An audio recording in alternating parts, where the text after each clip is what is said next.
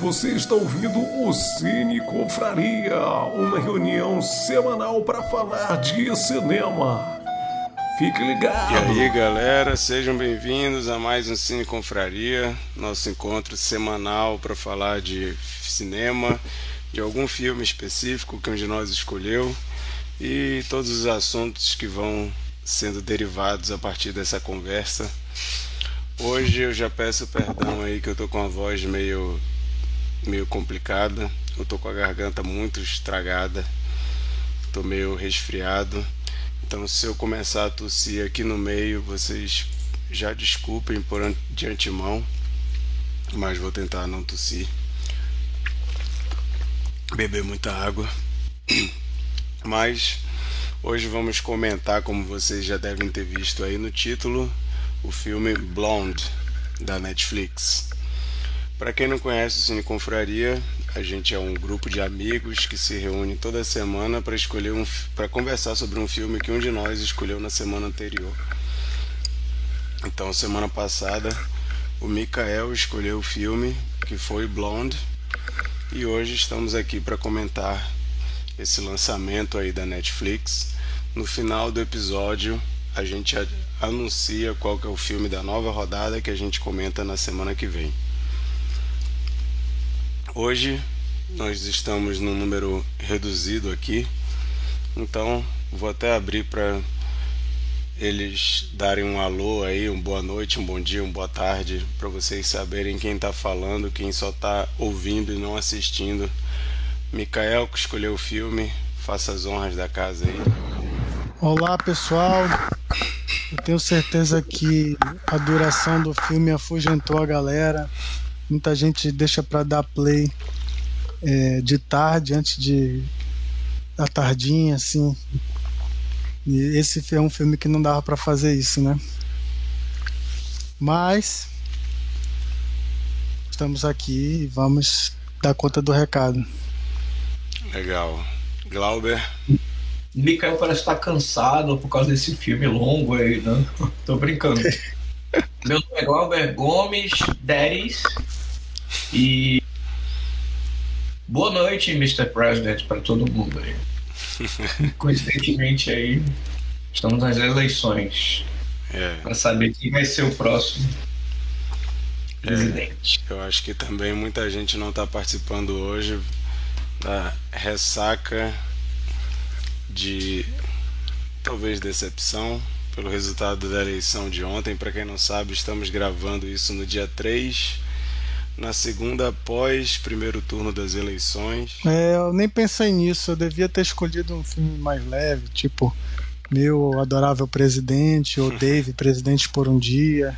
Pois é, Uma a, coisa assim. a eleição ontem foi pesada, quase todo mundo falando que foi dormir meio desanimado, meio triste. Hoje o dia foi meio estranho também, mas ainda temos uma chance aí, né? Sema, é, no final do mês, segundo turno, ainda dá pra gente tirar o, o inominável do poder. Podia Enquanto ter isso- escolhido aí, Mikael, Mikael, um pobretão na Casa Branca. Também poderia ser. Então, é, a gente ainda tem chance aí. Enquanto isso, vamos se encher aí de esperança que tem muito trabalho a ser feito. A Sheila entrou aí. Sheila, dá boa, boa noite. pra Oi. Sheila. A gente tá ao vivo? Sim, Estamos. Oi, povo. Boa noite, gente. Tava tive umas questões domésticas rápidas aí, mas consegui me livrar. Vamos lá. beleza. Bom, gente, então, como vocês já viram pelo título do episódio, hoje vamos falar sobre Blonde, que é um filme que chamou já a atenção de cara pela caracterização da Ana de Armas como Marilyn Monroe. E é um filme baseado num romance da Joyce Carol Oates. Então é importante a gente falar isso porque o filme não fala direito. Eu acho que o filme confunde um pouco as pessoas. Então esse filme não é uma biografia. Esse filme é baseado numa ficção que foi escrita pela Joyce Carol Oates para falar sobre coisas que ela imaginava da vida da Marilyn Monroe. Então, quando o livro saiu, gerou alguns protestos aí de gente dizendo que isso não era verdade, que isso não aconteceu e toda aquela coisa, mas a autora sempre deixou claro que ela tinha escrito um romance, que não era um, uma biografia. E o filme também gerou assim um bafafá, uma expectativa antes do seu lançamento, porque o filme era para ter saído ano passado. O filme tinha sido anunciado para ano passado, o filme estava pronto ano passado. Porém, todos foram surpreendidos com a notícia de que ele ficaria para 2022. Não, na época não falaram o motivo, mas houve uma um, um rumor de que o motivo era que o filme saiu muito mais pesado do que a Netflix esperava. E queriam que o Andrew Dominic, o diretor, baixasse um pouco o tom, porque o filme estava pesadíssimo, segundo fontes na época. Realmente, o filme recebeu uma indicação é, que a gente chama de censura que é um tanto quanto surpreendente. Para vocês terem uma ideia, esse filme recebeu a classificação NC17. O que, que é NC17?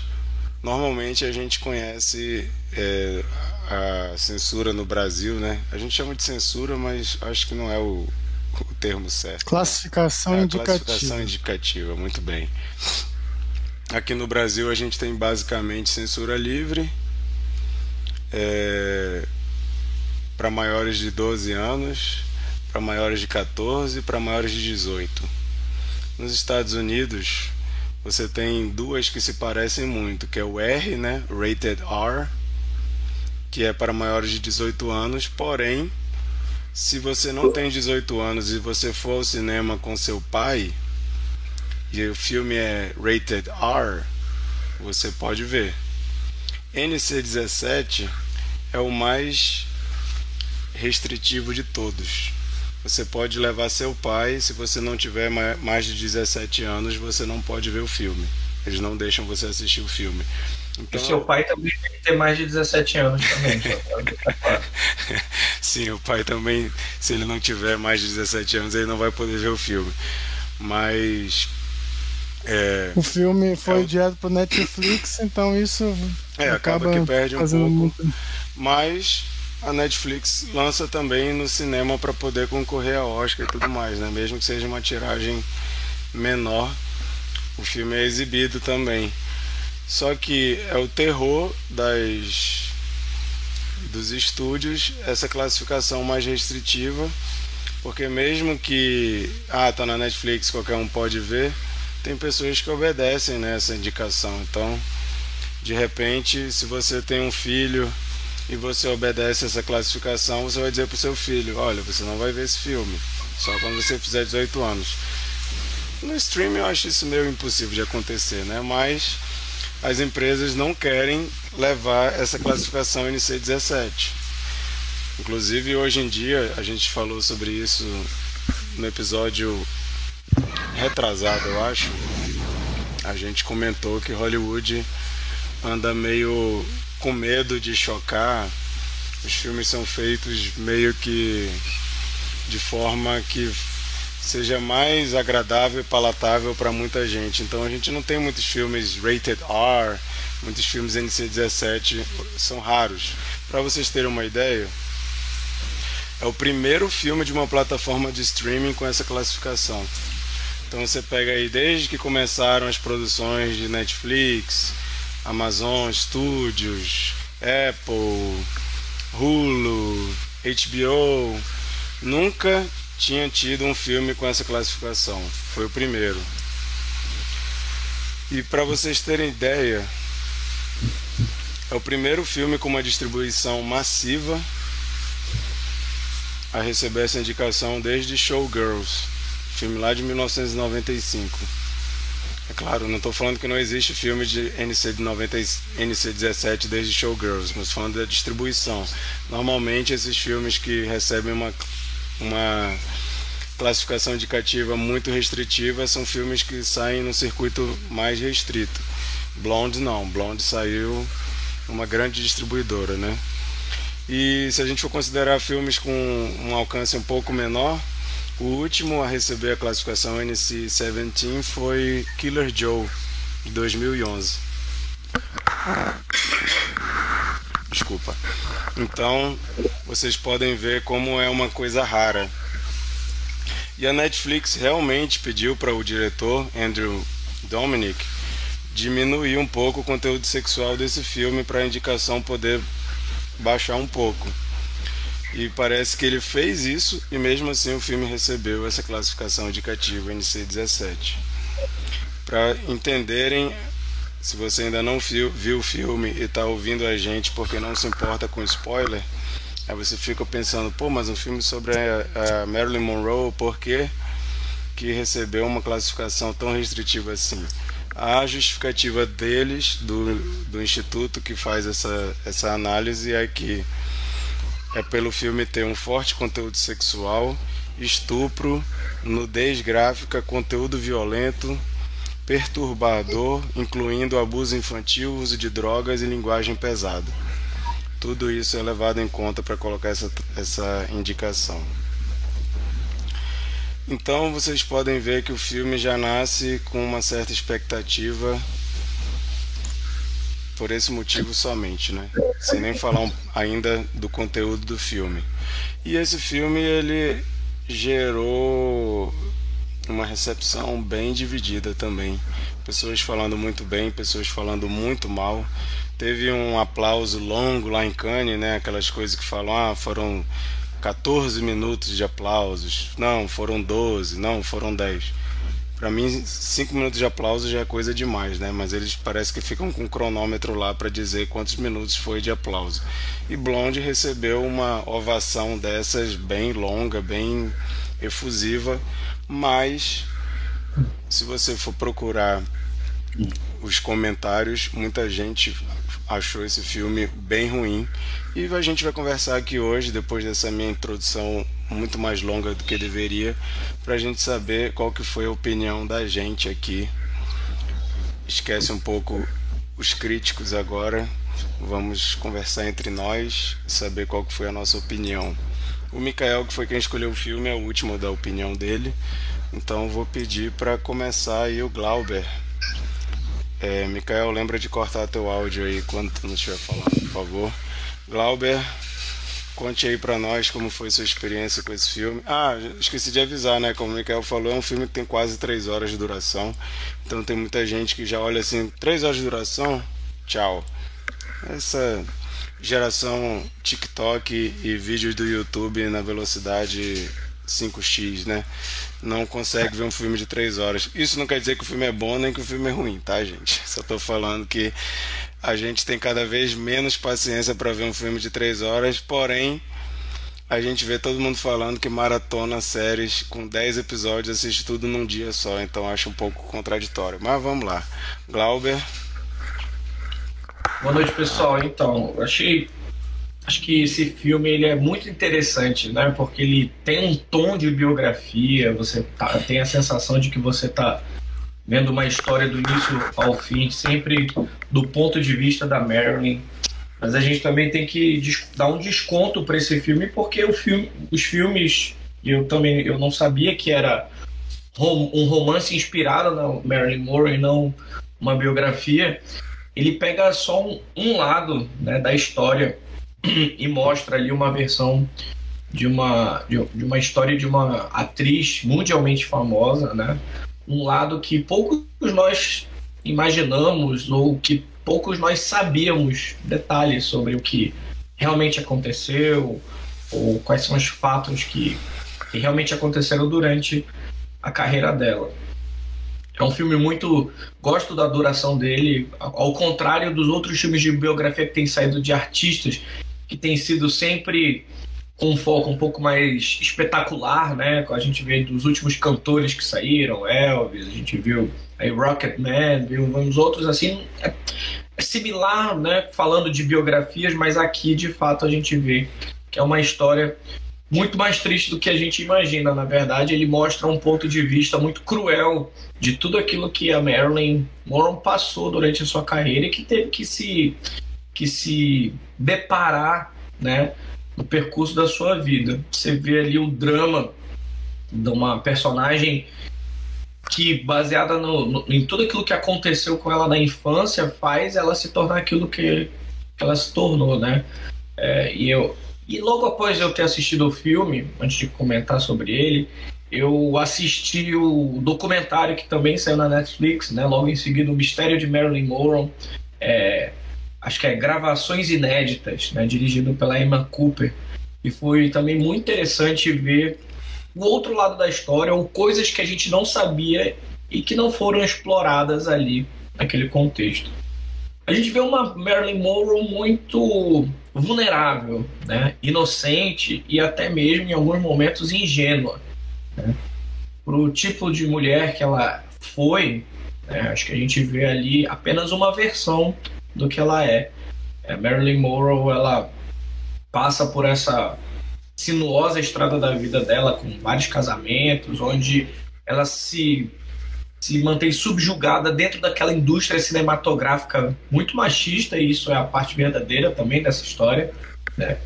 Mas eu consigo, nesse, naquele momento, entender o quanto que a gente está mostrando da Marilyn Monroe como vítima, né? Acho que ela é vítima desse, de, do sistema ali, daquele processo que é que explora a imagem, que deve estar lindo o tempo todo, mas ao mesmo tempo essas, essa, essa dificuldade em conseguir engatar em relacionamentos, ou a busca dela pelo pai que faz ela ter escolhas difíceis né, durante a sua vida. Teve o casamento, né, sempre se relacionou com pessoas famosas, né, sempre. E aí você consegue fazer um comparativo com o pai dela, que ela imaginava que fosse uma pessoa super famosa da indústria de Hollywood né? E o quanto que ela buscava isso nos seus relacionamentos, em sempre procurar um homem que fosse poderoso ou influente.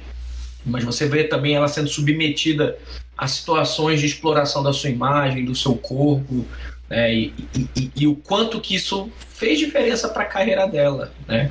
Então é um filme muito pesado, é um filme muito triste. Você vê a luta psicológica que ela tem quando se trata da, de, de enfrentar o, o, o, as escolhas que ela teve, né, com os abortos que ela teve, tanto os, os, os que ela escolheu quanto os que ela não escolheu ter, né?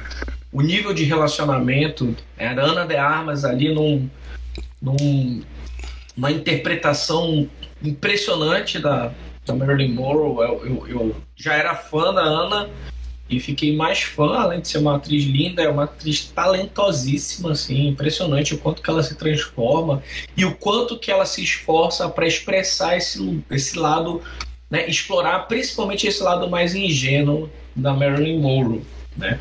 Só que a gente vê que nesse filme a gente explora justamente isso, ela como uma vítima dessa indústria, ela está o tempo todo sendo jogada nos braços da indústria, dos homens, das pessoas que a, a, a idolatram, né? E, mas eu acho que tem alguns contextos para quem assistiu o filme que acho que vale também comentar que você consegue complementar com esse outro documentário até que eu assisti para entender esse outro lado, né? Ela foi uma ela quando quando foi colocada no orfanato, né? Ela passou por cerca de 10 famílias diferentes, né, antes de de fato ficar em uma única família. Acho que ela tinha essa. É um que psicológico muito forte durante o filme todo, né? Tudo se passando pela cabeça dela sobre a ideia de que quando na infância ninguém a queria, né? se nem os pais dela não queriam ela, se nenhuma família queria adotá-la, ela se tornaria o ícone que todo mundo deseja, ou seja, o ícone que todo mundo quer. Então, bem, vocês não me querem, É, antes, agora, todos vão me querer. Ela virou de fato esse símbolo que ela dizia ser uma personagem. Né? Durante todo o filme, ela sempre separa a Marilyn Monroe, que sonha em ter, né? a Norma Jean, que sonha em ter uma família, versus a Norma Jean, que é, é o sucesso que ela é dentro desse contexto. Só que a gente também acho que o filme ele é muito bom, assim, ele é chocante, ele é intenso, ele tem montagens muito bonitas, né, entre preto e branco e colorido, personagens, você consegue ir reconhecendo. E você só explora esse lado sofrido da Marilyn Monroe durante toda a trajetória, né? Acho que ela chora bastante nesse filme, né? Mais do que em algumas novelas da, da, da Globo aqui mas acho que a gente esquece um pouco desse filme que eu gostei muito é, e que foca nesse único lado, a gente esquece um pouco do outro lado da Marilyn que também tinha um pouco dessa desse interesse pelo sucesso, né? É, ela tinha diversos relacionamentos, ela tinha relacionamentos duplos. Acho que no filme dá a entender de que ela foi assediada pelo presidente, mas ela tinha um relacionamento, um namoro, né, com o presidente com o irmão dele simultaneamente. Então, o que no filme, por exemplo, dá a entender que é um, digamos assim, um. Ela é estuprada no filme, né? Pelo presidente. É um estupro, um assédio, ou uma coisa do tipo que ela não imaginava que fosse fazer. E isso é o ponto de vista do filme, né? Desse romance. É quando, na verdade, é, e baseado também né, nos livros que saíram e, que, e, e, nesse documentário, que cita que sim, ela tinha um relacionamento com eles, ela se encontrava com eles na casa deles, né? E, e, e com os dois ao mesmo tempo, eles tinham essa ciência com os dois casados. Então, a Marilyn Monroe, sim, ela é vítima desse contexto, mas ela também não é 100% inocente. E acho que o, o objetivo desse, dessa ideia eu, eu, vi sua cara aí, Sheila. Quando eu falo inocente, é no sentido de ter relacionamentos duplos, né? Por exemplo, ela se envolvia com outras pessoas, ela tinha. E no filme não é explorado isso. Mostra como se ela tivesse sido é, violentada nesse quesito do relacionamento. Acho super triste, super angustiante esse processo do. do do, do, sofrimento dela sobre querer ter um filho e nunca ter conseguido. É absurdo imaginar que ela possa ter sofrido o aborto que sofreu depois que teve o um relacionamento com o presidente, né?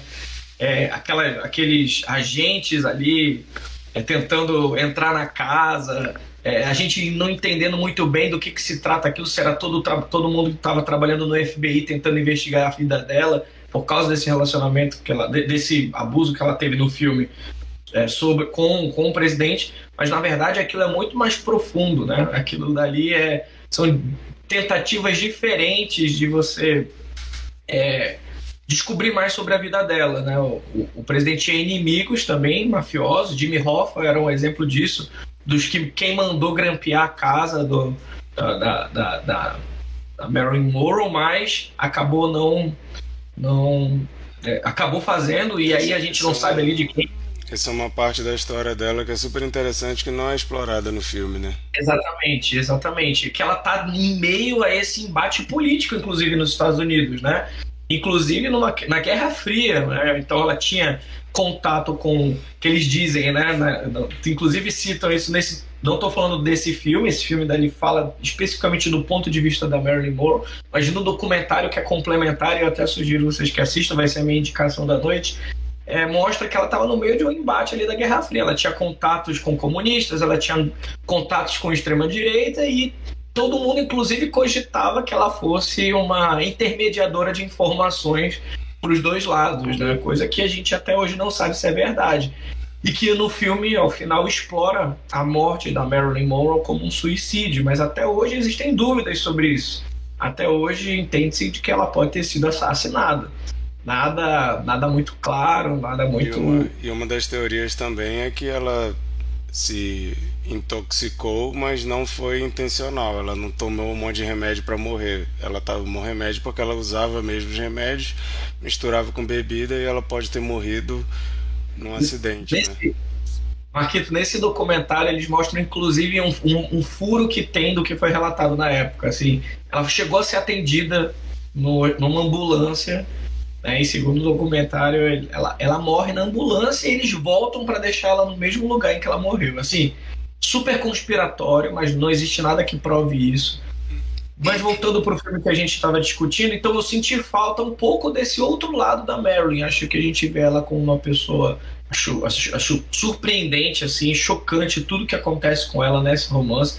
É um negócio assim de, que te deixa angustiado e que se faz entender o quanto que é voraz essa indústria também, quando você lida com pessoas poderosas que numa época em que a moeda de troca era sexo, né, muito mais do que do que dinheiro, né? Mas que ela em esse meio todo conseguiu se destacar e ter o sucesso profissional que ela desejava, né? Mesmo as tentativas de sucesso pessoal mas que deixa o tempo todo correndo ali. Um filme muito artístico também. Eu achei muito bonito assim a forma como a condução da história foi foi, foi, foi levada e, e assim gostei bastante do filme. Achei bem interessante. É, achei importante entender também os detalhes que levaram a, a o filme a tomar uma, as decisões que tomaram, né? Sobre é, mudar um pouco o contexto, mostrar só esse, esse lado e não os outros lados que a Marilyn também tinha, mas ao mesmo tempo acho interessante o, o, o contexto da dor, que é constante na vida dela, né? A mulher... é, pegando esse gancho aí, é, a Japa apareceu aqui. Oi, Japa, boa noite. Ela comentou aqui, doida para ver se vocês vão falar mal. Bom, vamos, vamos ver, né? Eu vou, eu vou, falar um pouco sobre a minha experiência com o filme. É, eu, eu assistindo o filme, eu estava achando extremamente bonito, assim, muito bem feito. E artisticamente ou estilisticamente é um filme que dá para perceber que o diretor está querendo explorar ao máximo essas coisas de enquadramentos, é, edição. Tem muitos quadros muito bonitos, tem é, coisas assim que, inclusive, não, não tem nem muita ligação com outras partes do filme, mas um traveling ali, uma coisa que ele usa diferente. Tanto que tem hora que parece um videoclipe. É, como o filme ele não é muito linear, ele não não está tentando contar uma história nos moldes é, padrão de contar uma história de uma figura histórica, ele parece que toma uma liberdade muito artística de contar essa história de forma diferente, é, brincando com é, a questão do estilo tanto que a gente tem momentos assim, que são preto e branco e momentos que não, e parece que não tem muito critério para escolher que hora que é preto e branco e que hora que não é. Que poderia pensar preto e branco é na hora que ela está se sentindo de tal forma, mas depois a gente uhum. percebe que não. Então parece que o Andrew Dominic ele quis brincar com questões de estilo. Então uma hora usa muito grão na, na filmagem, outra hora não. Uma hora tem um visual meio anos 60, 60 não, né? Mais velho, anos 50, tem hora que não. Então fica uma coisa assim que parece que ele está brincando mesmo. Isso não me incomoda, achei que isso dá um, um ar legal para o filme. Porém, algo me incomoda no filme, que é o que eu chamaria de. que o filme não tem modulação, sabe? Parece que o filme todo está no mesmo tom, a mesma nota, o filme todo. E a gente está falando de um filme de quatro, quase três horas de duração. Se você tem um filme que ele é o tempo todo no mesmo tom, seja ele um tom baixo, melancólico ou um tom extremamente histérico de ação pra caramba, eu acho que ele, é, ele se torna cansativo, independente de qual é o tom que você está escolhendo dar para o filme. Eu, sinceramente, teve hora que eu ficava assim, cara, eu tô achando que já podia estar tá caminhando pro final, tá demorando muito. E eu não sei se era o momento que eu tava vendo o filme, mas por o filme estar tá contando essa história dessa forma, eu fiquei com, com dúvidas se quase três horas de duração era realmente necessário. eu acho que se torna cansativo. Outra coisa, justamente por isso que tu estava falando de dor, eu acho que é um filme que explora totalmente a dor e só a dor. Ele não dá uma tridimensionalidade para Marilyn Monroe. Parece que ela é só uma pessoa que sofre durante a vida toda. É, eu acho que o único momento ali de alegria que ela tem é quando ela começa a namorar com os dois lá, que eles ficam se chamando de gêmeos, mas mesmo assim é um período curto e aquilo ali acaba sem muita explicação, a gente fica sem entender o que, que aconteceu, a gente só percebe, ah, ela não está mais com eles. Mas a, a dor, ela é explorada, pelo menos da forma que eu enxerguei, de forma um pouquinho excessiva, assim, para eu sei que a intenção é, é, é incomodar para a gente se colocar no lugar da Marilyn. Sim. Mas eu acho que acaba sendo uma, um retrato um pouco injusto com alguém que não é só dor, apesar de que ele está querendo fazer uma obra focada na dor. E assim, outra coisa que eu acho um pouquinho problemático é que ele está falando de uma pessoa que foi teve a, sexualidade explorada ao máximo. E me perdoem se eu soar meio pudico demais aqui, mas tem hora que me parece que ele está explorando também a atriz demais, assim. Tem cenas que eu não vi a necessidade de explorar tanto e explora de uma forma assim que eu fiquei. Será que ele não está exagerando um pouquinho aí na exposição da Ana de Armas. Tudo bem que talvez ela não se incomode, até porque eu acho que quase todos os filmes dela ela aparece nua. Isso para ela não parece ser um, um problema. Mas quando você está falando de uma personagem histórica que ela foi teve a sua sexualidade explorada o tempo todo por todo mundo que só olhava para ela como um pedaço de carne, que tudo ali era sexo, tudo em relação a ela era sexo.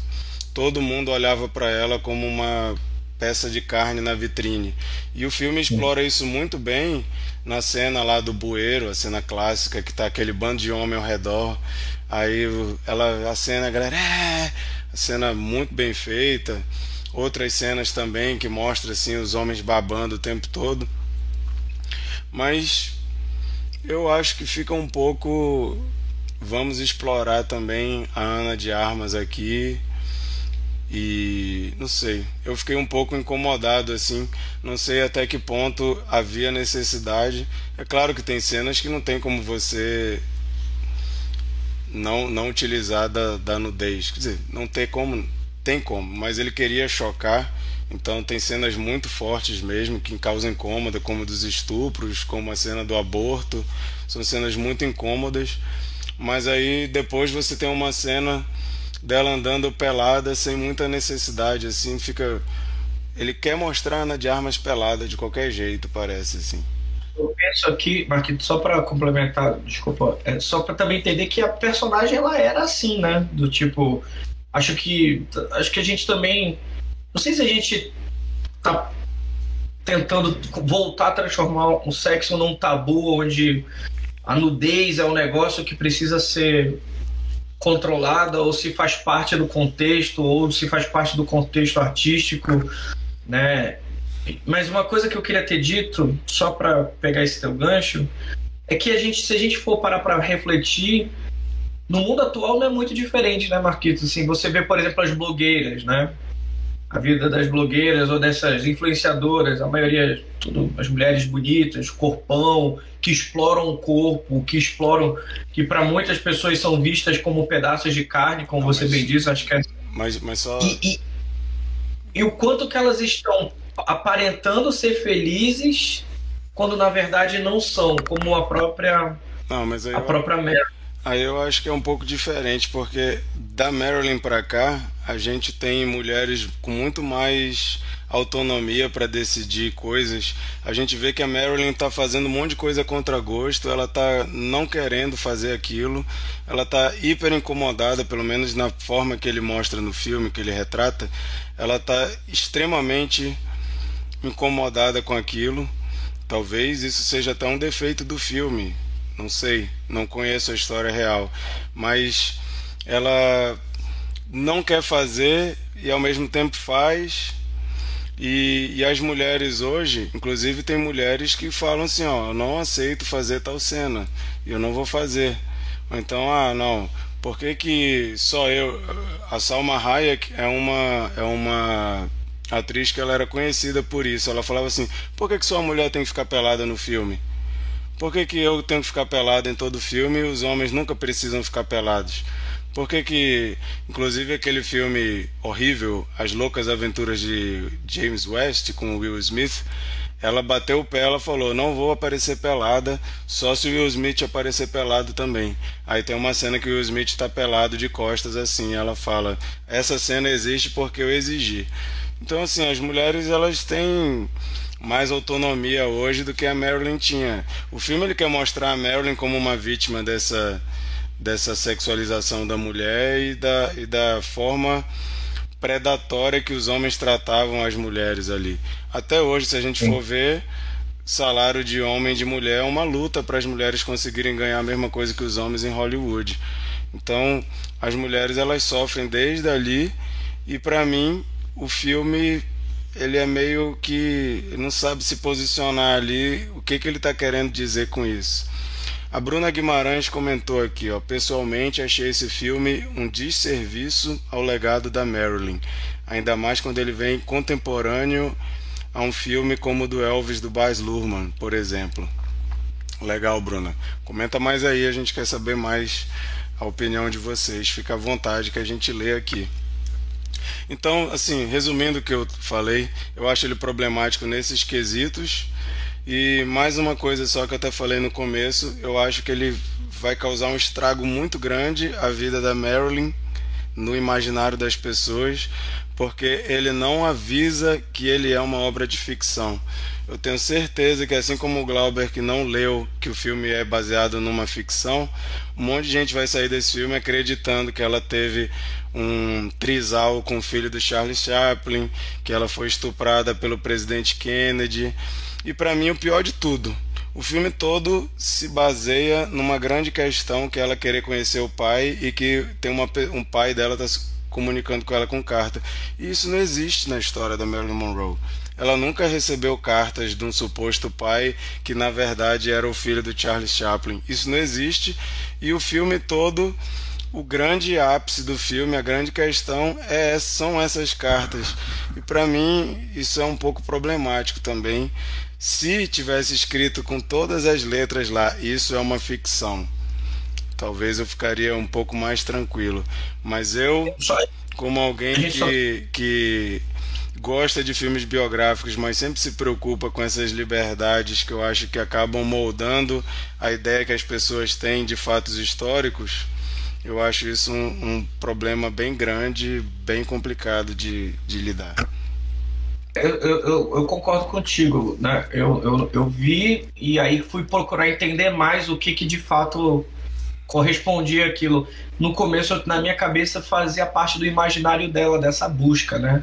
Tem, tem coisas que ela disse muito relacionado a, a, ao, ao pai, a necessidade do pai, a forma como ela tratava os maridos dela, e é fato isso sobre o estupro, de novo, no, no, no filme está claro o que aconteceu, na história, na, na história e nos documentários não, tá, é, não está sim, claro. Que, que, que houveram estupros provavelmente por causa do contexto da época, né?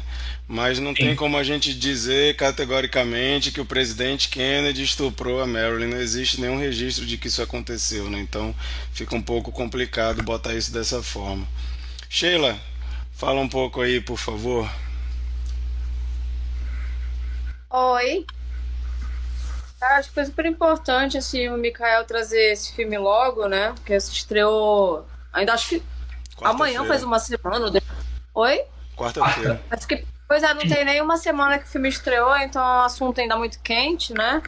vamos crer aí que a gente tenha um, uma audiência, não agora na live, mas depois que as pessoas ouçam. Acho que é importante, assim, falar sobre isso agora que tá a quente, né? Vamos lá, que é complexo. Eu acho o seguinte. É... A gente tem tido agora alguns materiais, assim, eu trouxe. Eu e o B, eu acho que a gente. O B passou para mim, eu passei pro B. E, enfim, a gente é, teve acesso a três, três materiais recentemente. Assim, nós, eu falo não só eu e ele, mas assim, três materiais que têm tem, tem trazido alguma audiência e que tocam muito nesse ponto. A gente tem uma, o Praia dos Ossos, que é sobre a história da Ângela Diniz, são, são assassinada pelo, né? pelo, pelo Doca. A gente tem mais recentemente a Leila, né, Leila Cravo, que foi sofreu uma tentativa de assassinato por um ministro ministro de Estado da República na década de em 70, 76 ou 75, enfim. E aí a gente teve uh, o documentário da, net, da, da HBO, uh, da, da Daniela Pérez. O que, que, que, que esses três materiais têm em comum? Esses materiais, eles, eles têm uma função muito importante. Eles fazem uma correção histórica é, do que foi dito sobre essas mulheres, né? As coisas, as histórias têm sido contadas sem, sem envolver realmente essas mulheres, assim, muitas vezes sem ouvi-las, sem que elas possam, principalmente, a Leila Cravo pode falar sobre a história dela depois, Ângela Diniz, infelizmente não houve, a única gravação que se tem da, Ângela Diniz, a única, único registro da voz da Ângela Diniz é um comercial de cartão de crédito, não tem nada dela falando sobre nada do que ela passou. A Daniela, é, também não teve nada dela falando de, de nada, nenhum indício de como, como possa ter sido aquilo. Então, o que aconteceu com elas e sobre elas foi contado por terceiros. E aí, no caso da Ângela e da, da Leila, principalmente também da Daniela, é, a sociedade foi induzida a tomar, a, a, a tomar partido em algumas questões e classificá-las de formas que são formas violentas, que são formas não verdadeiras e que são formas que essas mulheres deveriam falar por si. Então a gente tem aí a Marilyn, né, que é uma das, das mulheres do mundo, né? É, é, a gente tem grandes mulheres na, em, em, na história da, da humanidade. A Marilyn é uma delas, né? É um é um é um totem de mulher, né? Dentro do, do segmento. E aí é, a, gente, a gente vê no caso da Marilyn uma, uma, uma narrativa sendo contada e acrescentado e mexido e você e você fica sempre atualizando para as gerações mais novas uma história que você não sabe qual foi, na real. Você tem alguns indícios de que algo foi, algumas falas dela estão ali para dizer como foi. Então eu fico muito preocupada quando você traz um filme sobre a vida da Marilyn para um, uma plataforma tão, tão de grande alcance, Netflix, uma plataforma de acesso a uma, a uma, a uma galera bem mais jovem, e aí você continuar passando essa história da Marilyn da forma errada, continuar o telefone sem fio, né? Só que assim, um telefone sem fio extremamente é, complicado num contexto em que as mulheres batalham muito para quebrar questões muito violentas sobre elas. Então, a minha preocupação toda desse filme é essa. Eu me preocupei bastante com. Assim, é um filme a produção é muito boa, como o Marquito falou. Produção boa, fotografia muito boa, recursos estilísticos e tudo mais. Mas isso também é um problemaço. Porque, por exemplo, a cena do estupro, ela tá muito plástica, sabe? tem um tem um flare, tem uma luz difusa, tem umas cores. Existe um tá muito chique, muito sofisticado. Tá muito sofisticado tudo. E, e aí, eu acho que. Eu, eu achei. Assim, eu acho tudo fetichizado, sabe? A violência foi fetichizada, o nu foi fetichizado, os sofrimentos, as, as possibilidades da, da, da, liberdade sexual da Marilyn é, também foram fetichizadas, e aí é realmente preocupante. Eu acho um, eu acho um filme problemático, acho um filme arriscado. Eu acho que é um filme que navega por problemáticas muito muito complexas agora, e, numa plataforma. Ah. Eu vi, Pode falar. eu vi uma pessoa falando que esse filme, surpreendentemente, era feminista. Eu fiquei assim, como assim, cara? Não. Esse filme, Não. ele parece que é feito por um homem que é meio tarado na, na Marilyn, na forma que ele conduz é, a história.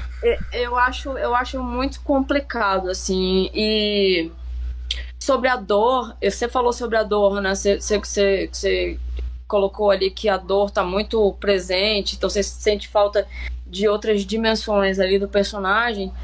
E, além disso, eu acho que as partes em que você tem o orfanato, o, o, a relação dolorosa com a mãe, eu achei assim, apesar de bonito novamente, assim as cenas com o céu, com labaredas e tudo mais, eu achei piegas em muitas coisas, uh, enfim. Uh, mas eu acho bom a gente conversar sobre isso, principalmente para repensar. E eu acho realmente que as pessoas não vão saber que é da cabeça de alguém. Ah, eu, como é que eu imagino que tenha sido o que aconteceu com a Marilyn? Eu imagino que seja assim. Para você dizer que isso é imaginação de alguém e para a pessoa entender que aquilo é verdade, que foi daquele jeito, é muito complexo hoje em dia. A gente vive num tempo de pós-verdade. Então, eu acho que é um, é um enorme pecado, sabe? É, mas eu acho que a gente tem que falar disso mesmo. Obrigado, Mikael, por ter trazido logo na semana seguinte. Mas é isso. Eu acho que tocou num ponto interessante que eu acho que vai botar ali na fogueira da discussão. Acho que pode ser até um negócio que o Mikael pode comentar. Mas, o, assim, a arte, qual o papel da arte?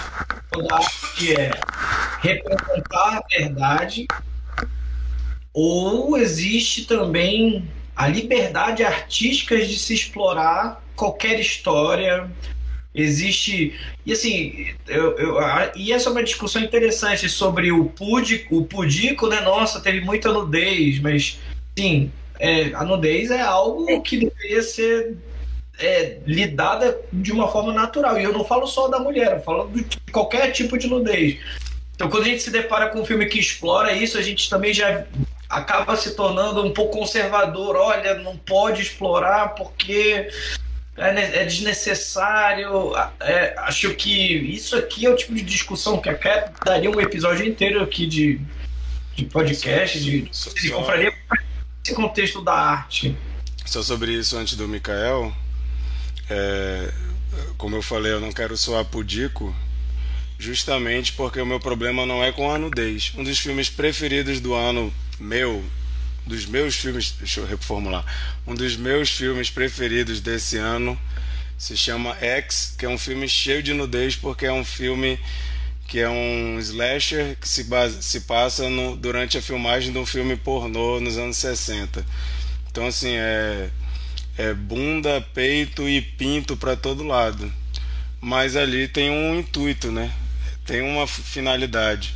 Quando você glamoriza a exploração da mulher, para mim, para mim não é, não é, nem que é o problema do filme é ter a nudez, é que para mim fica meio confuso o que que esse cara tá querendo demonstrar com essa nudez, provar o ponto de que a Marilyn era explorada ou explorado de uma forma bonita e mais é, visualmente agradável. Isso que para mim fica um pouco confuso. Fico meio assim, o que, que esse cara está querendo fazer? Aí para mim é um problema, porque como a Sheila falou, até uma cena de estupro pode causar tesão em alguém porque tá super bonita, super bem feita, e tu fica, pelo amor de Deus, né? Como é que você retrata uma coisa assim de uma forma erótica? Eu acho complicado, um pouco complicado. Mas eu entendo o que tu tá falando, eu acho que tá certo. A gente tem que analisar o que, que é, ah, qual que é o limite da arte. Eu acho que a arte ela pode explorar coisas que não aconteceram quando você diz que é uma coisa que não aconteceu. A gente tem vários filmes. É, o, o filme anterior dele, não anterior, o, o penúltimo filme dele, que é o assassinato de Jesse James pelo covarde Robert Ford, é uma história hiper é, ficcional de como foi o relacionamento do Jesse James com esse Robert Ford, com toda a gangue e tal. Então, e é um filme maravilhoso. Não é uma obra de biografia, não é uma obra que conta um registro histórico. E a gente tem vários filmes, como Shakespeare Apaixonado, é, recentemente o Jack, que conta sobre a, a Jack Kennedy. A gente tem o Spencer, que também é recente, com a Kristen Stewart, que ela faz a, a Princesa Diana. Então, assim, a gente tem vários filmes que contam histórias que é meio assim. A história é essa, mas a gente vai tomar uma liberdade criativa aqui. Mas para mim esse filme ele não deixa muito claro isso e coloca coisas assim de forma meio irresponsável. Isso aconteceu também aquele filme The Last Days do Kurt Cobain eu lembro que quando eu vi esse filme na época que saiu, tinha uma cena que era o Kurt Cobain na cama com o Chris Novoselic e o Dave Grohl. Eu fiquei assim, de onde ele tirou que esses três tinham um caso assim, os três pelados na cama? Então assim, a gente sempre teve histórias que os caras viajam e vão ter uma liberdade criativa para botar. Para mim o problema não é esse. O problema é você fazer as pessoas crerem e criar um um inconsciente coletivo em que todo mundo acredita que a Marilyn Monroe teve um trisal com o filho do Charles Chaplin e que ela foi estuprada pelo presidente Kennedy. Isso aí para mim é um pouco complicado. Pode falar, Sheila. Cara, eu fui me lembrar de um filme, assim, que eu acho que é um dos filmes que. Não, não entrando exatamente na, na, na, na polêmica sobre o tema, mas um dos filmes que tem extrema liberdade é, e ficou assim com na a época foi um grande sururu uh, sobre quais qual era o limite da liberdade em muitos segmentos. A última tentação de Cristo. Entendeu? A última hum. tentação de Cristo é é uma totalmente uma imaginação de um cenário eu gosto muito do filme, mas eu imagino o, quão complexo é essa, essa interpretação, desde que ele desce da cruz e vai viver uma vida mundana, enfim. Então é complexo, mas eu concordo muito nesse ponto que uh, é, você, você vai reverberar por quanto tempo sobre alguém a, a vida dessa pessoa, sendo que essa pessoa já se foi e não há uma história contada de verdade, né? Tipo, a Leila Cravo, até hoje, se qualquer coisa que você fala, você vai falar ah, a Leila Cravo lá é aquela mulher que, que tentou se matar no motel ou pulando de um motel e isso não aconteceu, né? Ela, ela sofreu uma tentativa de assassinato. Até hoje você vai encontrar isso. Então eu acho que é muito importante que a gente questione esse tipo de filme por esse ponto. Assim, há muita responsabilidade envolvida em se tratando principalmente de uma mulher aí que fica muito problemático. E mais da Marilyn, né? Que pelo que eu intuo, é alguém que se encaixa muito nessas histórias aí, como a Ângela, como a Leila, enfim. Vou parar de falar como fulano, senão vou parar naquele meme lá do, do, do Zé fulano que comia, fulano que comia todo mundo. É isso aí. Bora, Micael. Micael, fala aí. E, é, boa noite, pessoal. É, foi bom, né? Ser o último a falar, é, ouvir vocês, porque havia muitos pontos que eu estava ainda refletindo, pensando, né? É, recuperar aqui algumas falas de vocês sobre é, esse ponto do Marquito, de, da, da questão ficcional. Ele sabe que eu não concordo muito com, com isso, né? Eu, é, o, o, Netflix, ela anuncia, ela no, no, na página do filme, ela tem assim um, uma biografia fictícia. Então eu acho que ela fez o papel dela é, para é, avisar é, esse espectador que que estava zapeando aí, que estava é, procurando conteúdo na, na, na, plataforma dela. Eu acho que é pra quem um, lê o que está escrito lá, né? Eu nunca leio o que está escrito na Netflix. Pois é, mas aí é, é, é a, a parte dela, né? Porque tu, do jeito que tu falou, parecia que foi uma grande é, Arapuca da, da Netflix está enganando o povo. Não, acho que não é bem assim. Acho que existe o, o gênero é, de biografia. É, mesmo os que são biografia, você é, não pode tomar tudo como verdade. E esses que são especulativos, muito menos, né?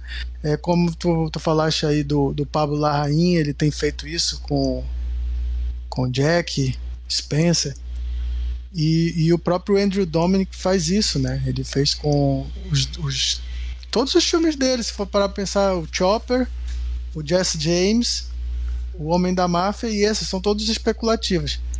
Então é uma coisa que ele que ele gosta de é, criar em cima de, de histórias reais. Mas assim, não, também não estou dizendo que tudo que ele fez nesse filme é, tá certo. Né? Como vocês estavam aí falando, e eu também estava refletindo. É, se, se a, a questão é, é, denunciar que Mary Monroe foi explorada pelo, por um, um uma indústria machista, mas será que ele não está fazendo isso também? É, realmente é um ponto a, a, se perguntar, porque ele é um homem, ele, ele, ele claramente ele, ele está apaixonado é, pelo ícone, né? E aí é que tá essa questão da, da nudez, porque o filme ele faz uma separação, né, entre Norma Jean e Marilyn. E a Norma Jean fala: Não, a Marilyn não sou eu. A Marilyn, ela fala na terceira pessoa. Aquela é a Marilyn e eu sou Norma Jean e tal. Mas como que ele trata a sexualidade da Norma Jean? Se ele está colo é, é, colocando é, a, a Marilyn como esse objeto sexual, né? E separando da pessoa, né? Assim, não estou querendo também dizer nada como verdade absoluta, só estou é, é, desenvolvendo o que vocês já falaram, que eu concordo bastante. É, em relação a, a, ao filme como biografia, eu acho que ele está dentro é, do, do momentum, né, do zeitgeist do, do momento, porque combina muito com Elvis. Primeiro, em tratar o cine biografado como vítima de um sistema, de, um, de uma indústria que sacaneou com ele, que, que é,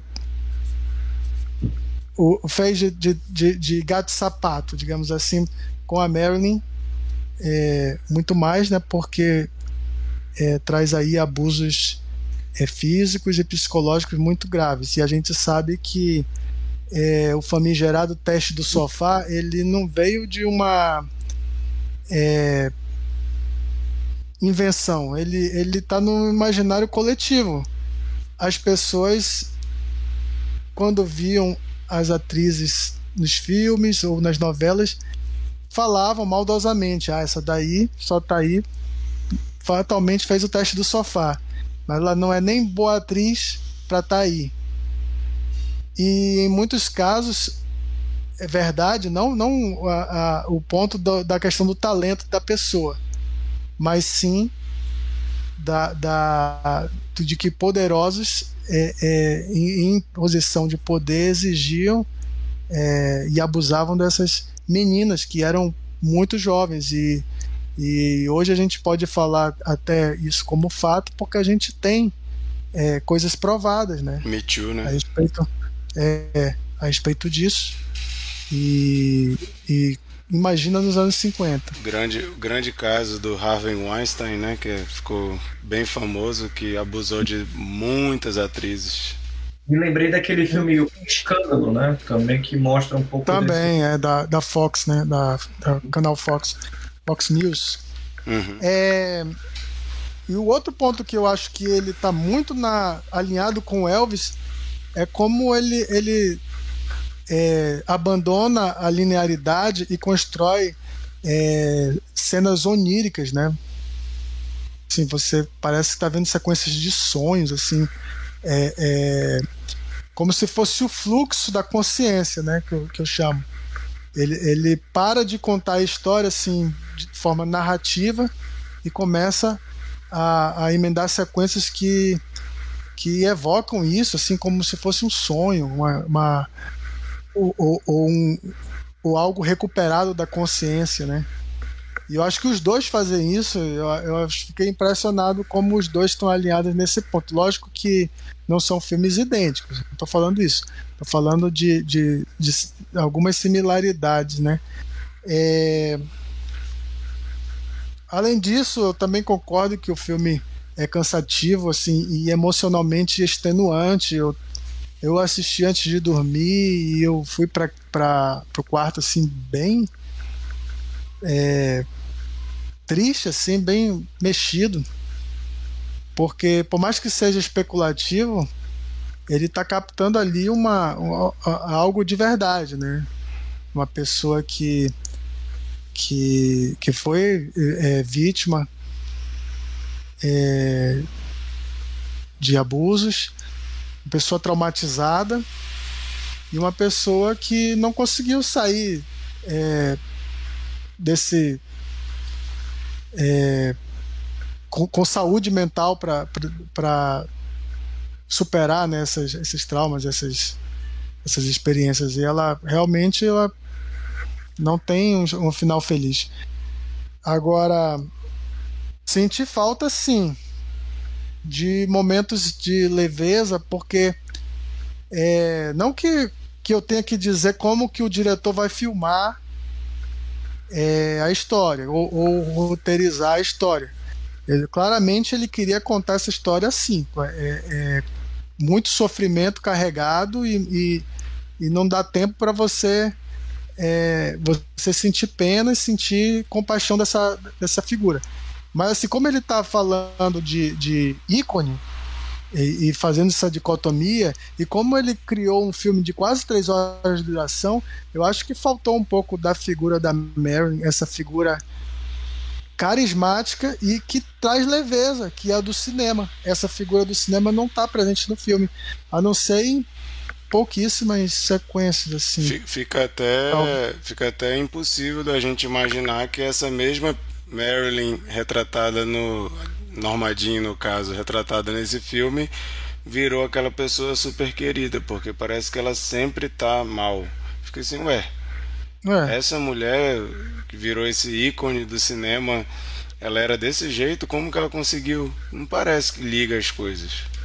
Mas uma, um ponto interessante do que, de novo, comentando outros filmes sobre a vida dela e depoimentos, gravações com pessoas que eram próximas dela, ela tinha esse quê de melancolia na sua vida pessoal de não fato. não eu entendo sim que mas é, assim, tô falando do, da, da, a respeito da dicotomia que ele propõe no filme entendeu? Não não mas e... o que eu quero dizer é também tinha momentos felizes na sua vida pessoal dela. Ela ia para casa dos amigos se divertir ela ia para na vida pessoal dela. Então sim. É e enfim é, acho que a, a Ana de Armas fez um trabalho marcante, assim, que ela entregou tudo.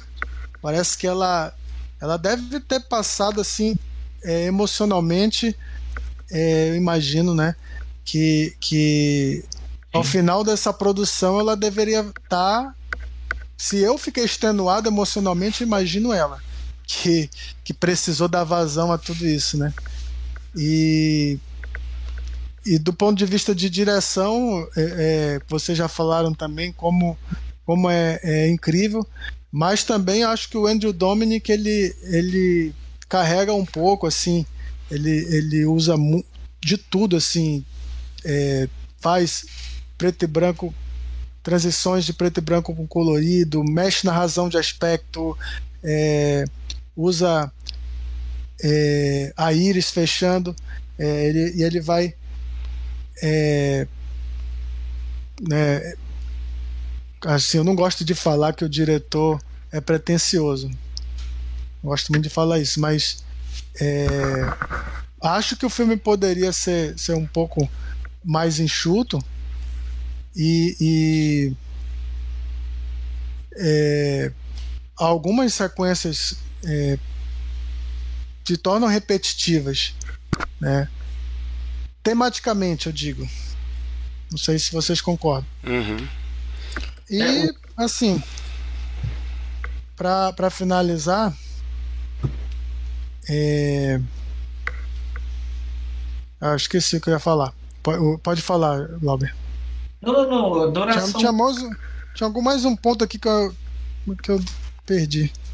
Adoração para mim não é uma coisa que incomoda geralmente, assim, quando é muito longo, mesmo eu entendo a carga emocional. Para mim também. É, para mim não incomoda quando tem conteúdo para três horas, né? Para mim o irlandês, para mim o irlandês tem três horas e é muito bem preenchido. Esse para mim achei que ficou. Ah, sim, é por isso que eu falei é, que, que tematicamente, né? Porque é, você vai trazendo pontos de, de é, é, como ela sofreu, como ela sofreu, como ela foi vítima, como ela foi vítima, mas é, vai repetindo isso, né? Tipo, a questão do aborto é, teve mais três vezes aí é, que, que, lógico, é, foram, foi mais de um, tudo bem, mas tematicamente precisa reforçar, não sei. É... Eu vi muita gente criticando também aquelas cenas de de feto na barriga dela, que falam, caramba, o feto tá gigante, ela não tem barriga ainda, como que esse feto tava nessa barriga que eles fazem um negócio em 3D, né?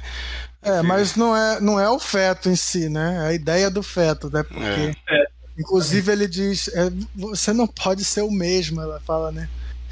Realmente é, é confuso porque é, ele, ele usa como se fosse a ideia da própria consciência dela, né? Uhum. Acusando. Mas o, assim, tá, a gente tem, não falou um pouco do Adrian Brody, do, do Bob Cannavale, que tem participações. Eu, principalmente o Adrian Brody gostei. É, o Adrian assim, Brody tá fantástico. Um, o Arthur Miller, é, de, uma, de um momento em que a, a Marilyn é, quebra contrato e, e, vai tentar ser a atriz séria, né?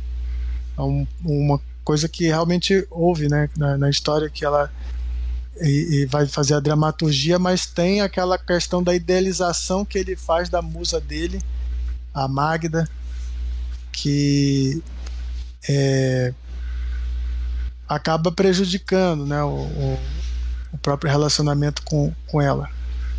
Porque acaba que ele está idealizando também, né? Eu acho que eu acho que isso é uma coisa que pelo menos para mim fez falta. Ele retrata alguns relacionamentos que ela teve, mas a gente não tem muita informação. A gente não fica sabendo muito como era o relacionamento. É isso que eu tô falando, sempre botam ela como uma pessoa para baixo que parece que arrasta tudo para baixo, até nos momentos ali dele com os amigos, na casa de praia e ela é meio que é a pessoa que mela o rolê sempre.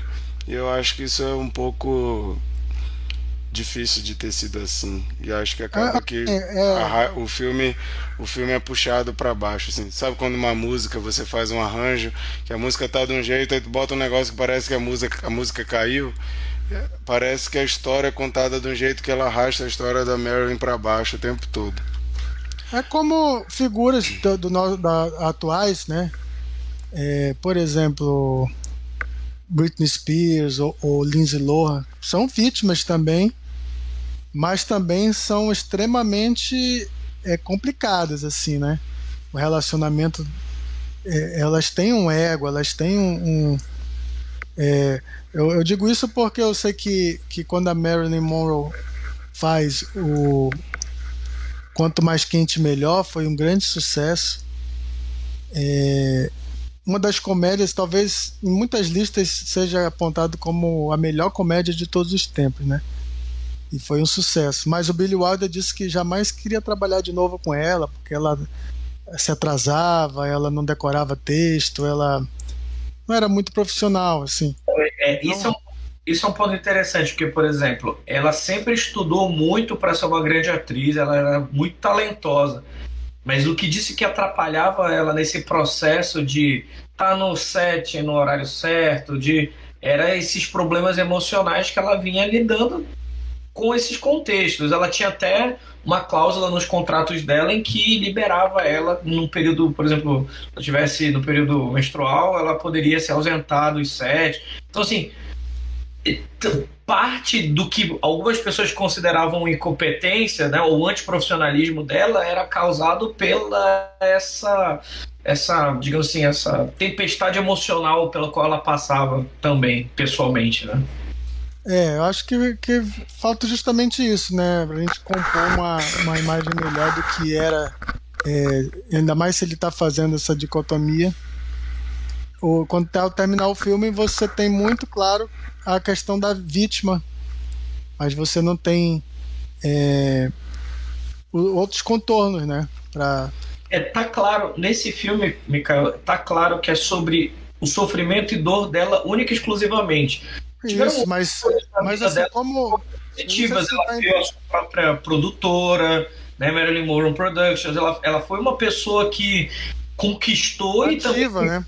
Coisas, ela ativa e também em outros momentos, entendeu? Mas tudo isso até foi deixado de lado para o foco ser o sofrimento dela. Acho que esse é. É, não, Hoje eu, a gente eu já falou isso. bastante. Vamos, vamos para uma rodada de cena preferida e nota, porque o papo já rendeu bastante aqui.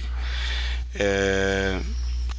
Bom, minha cena preferida vai ser a cena dela no hospital que está sofrendo aborto e ela sai e começa a ter o link com a casa dela pegando fogo quando ela era criança, ela corre, tem aquele cômodo que ela dormia quando ela era criança na gaveta. É, eu acho uma cena muito bem feita, impressionante. Eu acho que ela me marcou assim. É, o filme parece um grande videoclipe em muitas cenas. Essa cena daria para ser um videoclipe maravilhoso. A pessoa levantando da cama do hospital e tá tudo pegando fogo e quando ela vê ela tá na casa da infância. Achei muito bem feita. E minha nota quando eu vi o filme, quando eu terminei de ver o filme, eu dei nota 7. Porém, depois refletindo sobre o filme, eu pensei que eu estava dando nota 7 porque eu achei um filme bem feito tecnicamente. Mas eu acho que nem só de técnica é feito um filme. Quando eu comecei a pensar e refletir sobre esses pontos que eu botei aqui, é, para mim esse problema de não ter modulação. O filme todo é três horas na mesma nota e essas questões da liberdade criativa desse jeito e do Andrew Dominic não saber o que, que ele quer falar com a nudez ali. E também eu acho que retrata uma Marilyn Monroe, parece até que ela é meio doente mental, assim de tão desconecta da realidade, a forma que ela fala dela mesma. Não parece uma pessoa, é, digamos assim, funcional, o jeito que ela é retratada. Parece que ela está doente do começo ao fim do filme. Então acho que causa muito mais prejuízo à imagem da Marilyn Monroe do que uma homenagem. E eu vou baixar minha nota para nota 6. Minha nota não é mais 7 minha nota é 6. Eu sempre boto a nota do filme que eu acabei de ver no Twitter. Então, se você viu o meu Twitter e viu que eu tinha nota, dado nota 7, fique sabendo que eu baixei minha nota, mas o tweet vai continuar lá 7, porque não dá para editar.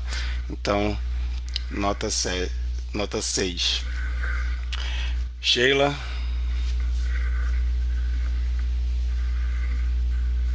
Cara, com muitas reservas, assim, do enfoque, mas até uma parte da cena eu realmente gosto bem.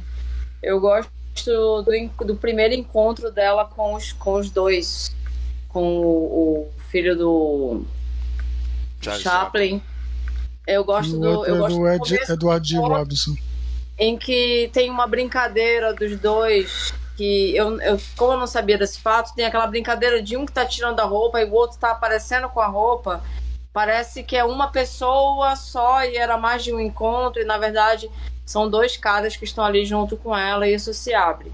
Eu gosto, desse, eu gosto de uma parte dessa sequência, né? Assim, algumas questões ali do fetiche me incomodam, mas ela, ela é uma sequência que me agrada. Eu gosto da brincadeira ali com a com as cataratas, né, do Niágara. Uhum. A cena Sim. se funde com ela deitada, com, em vez do lençol da cama tem aquelas cataratas. Eu acho que é uma cena bonita, plasticamente é muito bonito. Cara, sobre a nota, eu vou ser bem menos generosa. Eu vou dar alguma nota ali para produção, para para Ana, uh, tá que se dispôs nisso e tanta coisa, mas eu vou para três, cara. É, Caramba. é irresponsável demais. É problemático demais, não dá. Não vai dar. Beleza. Mikael. Vou dar nota 7. Já expliquei é, as virtudes e os defeitos que eu acho que pode ter. E vou escolher uma cena do início logo. é, do, do incêndio, né? Ela, ela vai no carro com a, com a mãe e a fotografia dessa, dessa parte é muito linda, assim. É, e Pô, já, já começou o filme, eu sempre sei, esse filme vai ser lindo, olha, já, já começou é, mostrando a que veio, né? E realmente o, o Andrew Dominic é, tem o, assim, o domínio da técnica, né? Isso a gente não pode negar. E escolhe bem os diretores de fotografias. Não, não é o Roger Dickens, né, do, do Jesse James, mas também é um, um ótimo trabalho. Beleza. Glauber. Qual foi a nota do Michael? 7. Sete. Bem, eu, eu acho que o legal desse filme é você entender, saber esse lado da história, mas também permitir entender mais o que, que é elaborado sobre a história da Marilyn, entender que as pessoas elas não têm apenas uma faceta e que esse filme fica muito claro que é explorado apenas na dor dela, né? Acho que se você for ler sobre a história da Marilyn, tem muita coisa que aconteceu esse- no fim, eu queria saber, teve, existiu esse relacionamento dela com. Isso daí eu Não. nunca vi em lugar. Isso daí foi uma invenção do nada. Isso eu nunca tinha Não. visto. Nada, não tem Não, nada não provado. existe. Não, Não existe, mas, mas eu queria também entender por que, que é o filho do Charlie Chaplin e o filho do Edward G. Robinson. Poderia Pois ser é. qualquer, qualquer pessoa, mas ele colocou filhos de atores ícones, né, também. Onde tiraram isso especificamente, né? Eu fiquei curioso. Eu nunca tinha visto nada disso da história. Não que eu seja um especialista dela, mas depois do filme eu fui pesquisar, ler, vi o documentário, vi outras, outros materiais. Cara, eu gostei muito do filme. Eu acho que a arte, ela é. A beleza da arte é justamente criar essa discussão sobre. Ok, assim, acho que nem. O, como o, o Michael falou, nem, o filme tem que a gente tem que assistir um filme tendo a consciência de que nem tudo ali é verdade. é- tem que ver com ressalvas. Qual é a proposta do filme? É ser uma biografia perfeita em todos os detalhes, mostrar tudo o que aconteceu na vida dela, ou não, ou, ou existe uma liberdade poética, artística ali. Achei o filme super intenso. Minha nota é 8. Eu daria um 9. Mas minha nota é 8. Quase dando 9. Mas achei um filmaço mas tendo a consciência de que Marilyn Monroe é muito mais do que aquilo ali e que tem muitas inverdades naquele meio. Acho que é, tem essa, essa, esse discernimento né, entre, cara, eu tô vendo isso daqui, isso daqui foi verdade, deixa eu entender se, ele, se isso aqui faz sentido ou não, como julgamento de qualquer notícia ou informação que a gente se depara na internet. E a minha cena favorita, acho que a Sheila citou aí, achei muito legal isso daí, então não vou citar ela também. Acho que o encontro dela com um trisal ali, achei belíssima aquela cena, em todos os seus contextos, né? Mas a sequência inicial do filme, até onde ela começa. Antes dela começar a modelar, ou seja, quando ela entrega no orfanato ali, esse trecho todo do filme ele já demonstra o quão pesado vai ser o filme inteiro, assim. Acho que ao você se deparar com a mãe tentando afogar a filha no, no- na banheira, você, eu imagino, eu naquele momento eu falei, esse momento deve ter causado muito estrago na cabeça da Marilyn Monroe. Então, todo aquele sofrimento, a cena ali do, do, do da, da, mãe dirigindo e passando por aquela parede de fumaça. Fiquei surpreendido por aquela cena ali, achei incrível também. Essa sequência. Aliás, eh, vamos, vamos citar a Julia Nicholson, né? Que a gente não citou em nenhum momento. Faz a mãe. É uma atriz, assim, faz pouco filme, mas sempre que ela faz, ela tem algum destaque, né? Uhum, verdade. E a outra coisa que eu esqueci de falar, quando eu fiz o curso do Martin Scorsese com o Pablo Vilaça, ele fala que o Scorsese sempre usa o flash dos fotógrafos como algo violento, né, como é, um símbolo de, de né, assim, de, de uma invasão, de, um, de uma violência é, não declarada, assim, né? E esse filme ele faz isso de forma é, contundente, né? Assim, toda vez que tem flashes, você fica incomodado, né? Uhum, verdade. Aquela cena dela tentando entrar no cinema e aqueles fotógrafos do, do, distorcendo a plongé, cara né? deles né? e tal, muito bem feita.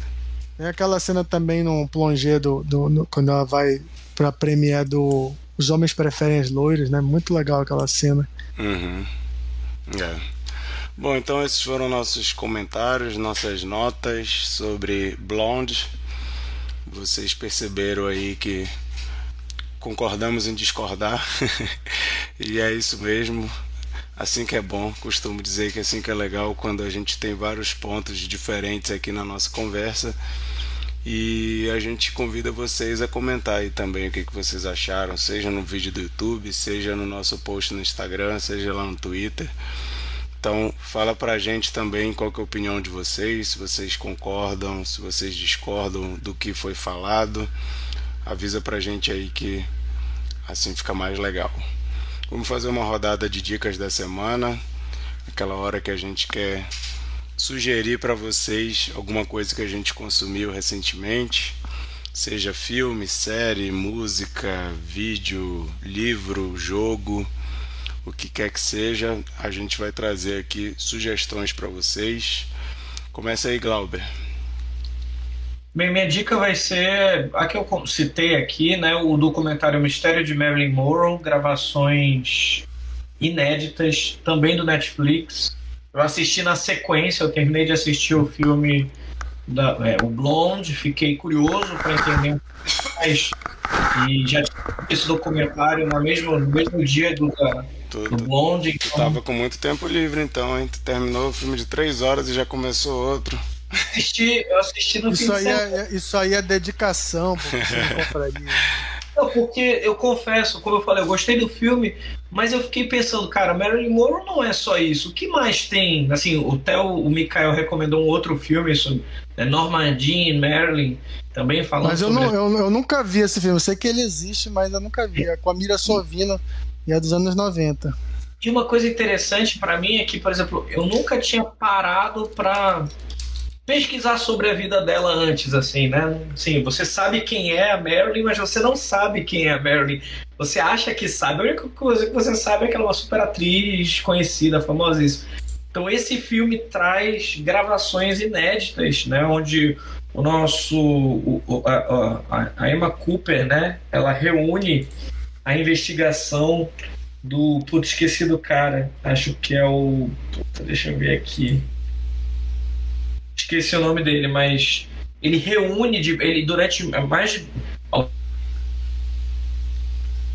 e travou o Glauber. O Glauber travou. Falando em outros filmes sobre a Marilyn, uma coisa que foi engraçado que a gente terminou de ver esse filme, Blonde. A Nina comentou: "Ah, a gente já viu aquele filme dois também. anos". Opa, opa, Desculpa. Fala aí, Glauber. Travou de novo.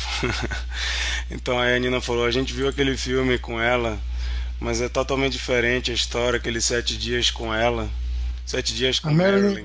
Michelle Williams, né? É, Sete Dias com Desculpa, Marilyn. Acho que é... E era um filme que foi engraçado porque a Nina disse que a gente viu juntos. Eu botei até o trailer do filme pra eu ver, pra eu ver se eu lembrava de alguma coisa. E eu não lembro de absolutamente nada desse filme. Eu fiquei, caramba, bicho. É, não, é um filme muito memorável mesmo. É, eu esqueci totalmente desse filme.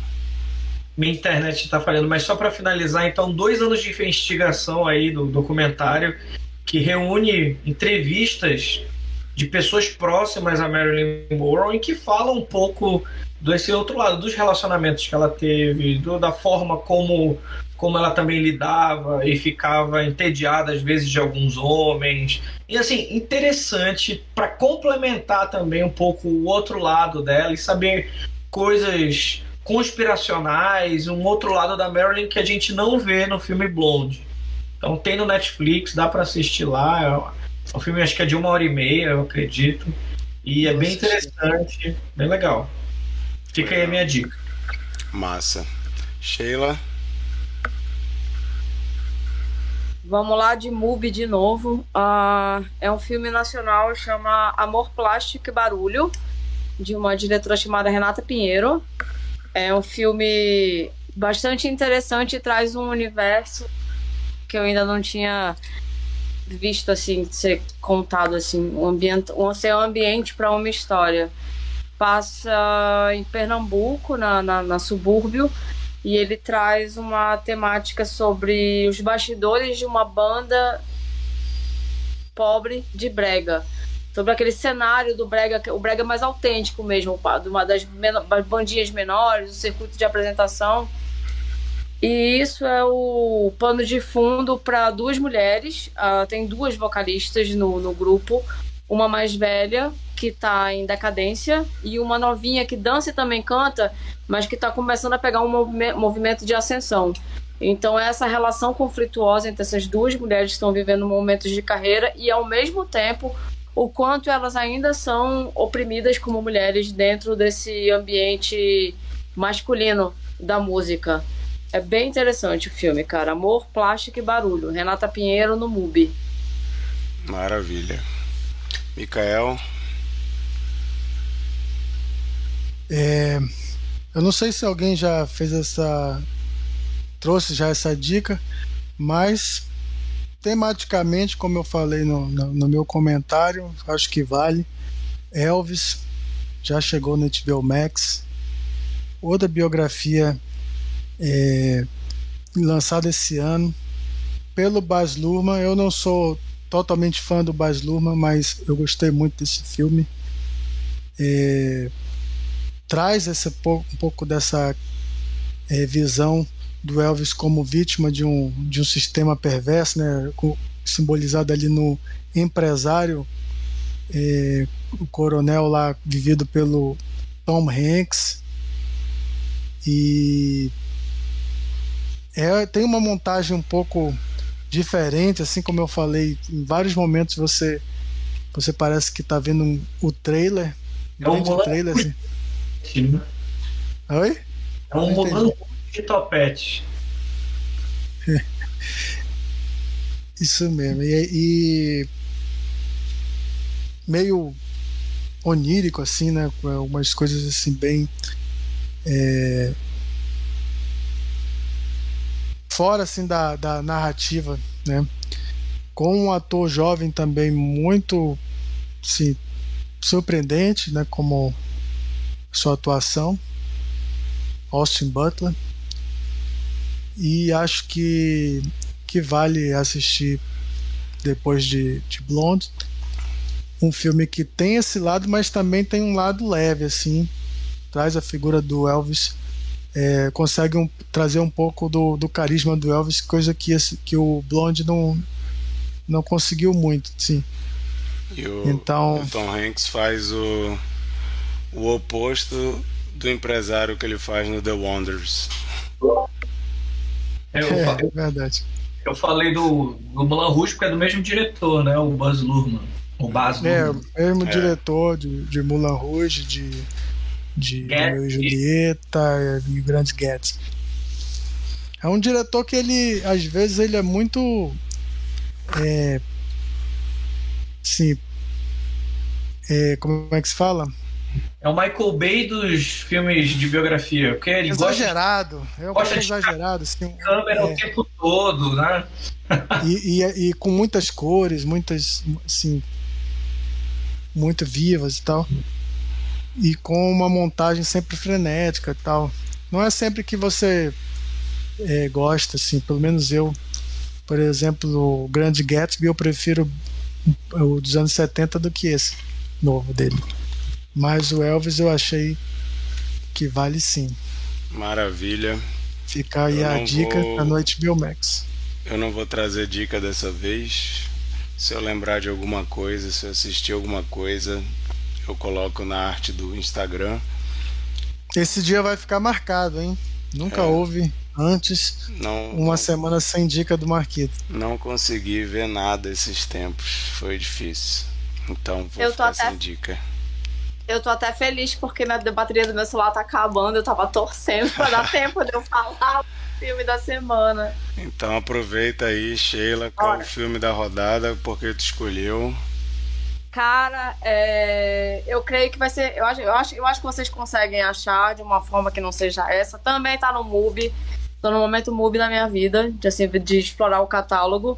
Uh, mas eu já soube que tem, infelizmente, dublado no YouTube completo, mas eu tenho certeza que tem outras opções. O Bernardo acha que tem no, na HBO. Uh, chama A Garota Ideal. Eu não sei se alguém já viu. É um filme ah, com Ryan Gosling. E é um filme muito interessante porque, por, pelo menos no meu caso, a minha experiência era de achar que eu tava que esse filme ia ser uma coisa e ele vira para uma outra história e ele essa virada de história e a forma como o conflito se desenvolve me surpreendeu bastante. Eu não estava imaginando que ia por esse lado. É, só, só Ryan Gosling. Acho que tem tá na Amazon Prime. Prime Video. Ótimo, é. ótimo. Então acho que vocês vão gostar. É um filme muito gostoso. É um filme que tem camadas, mas ele tem uma leveza e ele tem uma positividade também. Ele tem uma positividade bem interessante. Eu vi esse vi filme em 2007, então preciso rever, faz bastante tempo. Ele é de 2007 mesmo. Eu não é. sei porque a passei gente, tempo sem ver. A gente viu junto esse filme, mano. Sim, a gente viu junto. Quando eu ainda morava com, na casa com os meus pais, eu e o Mikael, é. a gente dividia o quarto e a gente via filmes juntos. Pra quem não sabe, meu irmão, e a gente viu esse filme junto. E se você não tem Prime Video e por incrível que pareça, você tem Look, esse filme está no Look também. Então você tem as opções MUBI, Look e Prime Video para ver. Como é o nome do filme mesmo? A Garota Ideal. Ei, Marquito, eu tinha jurado que eu achava, eu achava que você já tinha assistido Abracadabra 2, pô. Não, ainda não consegui ver. Queria ter visto, mas ainda não consegui. Sabe que tem uma coisa engraçada sobre esse filme? É que, assim, esse filme é de 2007, né? Então é a primeira vez há muito tempo atrás que o Ryan Gosling se mete com bonecas, né? Agora ele é o próprio boneco. A gente tá aí na expectativa da Barbie do Ken. Então é, ele, ele já estava lidando com bonecas em 2007. Verdade. Bom, gente, então esse foi esse é o filme da rodada. Para você que não sabe, a gente está gravando isso ao vivo no dia 3 de outubro então, o programa em que nós vamos comentar A Garota Ideal vai rolar no dia 10 de outubro. Dia 10 de outubro, segunda-feira, às 21 horas, horário de Brasília. A gente te convida para entrar no nosso YouTube, Cine Confraria, para comentar com a gente ao vivo. Sempre é mais legal quando vocês participam. Também fica o convite aí Segue a gente no Instagram, arroba Cineconfraria. Se você não é de Instagram, mas é de Twitter, segue a gente lá no Twitter, também arroba Cineconfraria. E se você não gosta de Twitter nem de Instagram, mas quer ouvir nossas conversas, assistir nossas conversas, a gente no YouTube, só jogar lá Cine Confraria Livecast, que tem lá todos os nossos episódios e além de ouvir, você pode ver nossos rostos lindos. E se você não gosta de cine, do Cine Compraria também, não precisa assistir a gente em nenhum desses canais. Verdade. De vez em quando surge alguém xingando a gente Pode no, ouvir. no YouTube falando que a gente está querendo lacrar. Teve um comentário sobre o filme Boas, Boa Noite, Léo. Boa Sorte, Léo Grande. Sorte. Que foi um dos recentes aí, que falaram que com certeza a gente estava querendo lacrar conversando sobre esse filme. Adoro quando aparecem esses comentários. Muito bom. Então... Gente, o gato nicou.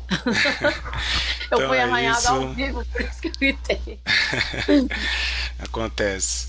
Então é isso, gente. Obrigado, Bruna e Japa, que comentaram aí no chat. Obrigado, Micael, Sheila e Glauber, por terem participado aqui do nosso bate-papo sobre Blonde.